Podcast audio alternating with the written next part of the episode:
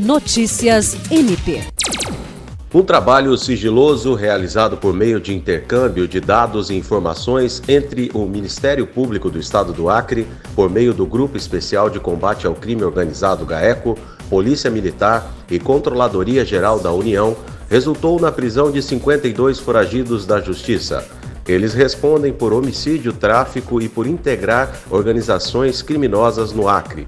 Segundo o coordenador adjunto do GAECO, Bernardo Albano, a ação denominada Malha Fina obteve êxito na localização dos acusados de crimes graves, sendo que alguns deles estavam com mandados de prisão em aberto por diversos anos. Os mandados foram cumpridos pela Polícia Militar nos meses de junho e julho em todo o estado do Acre, sendo a maioria deles concentrada em Rio Branco e Cruzeiro do Sul. A expedição das ordens de prisão ficou a cargo do Poder Judiciário Acreano e também de outros tribunais da Federação. William Crespo para a Agência de Notícias do Ministério Público do Estado do Acre.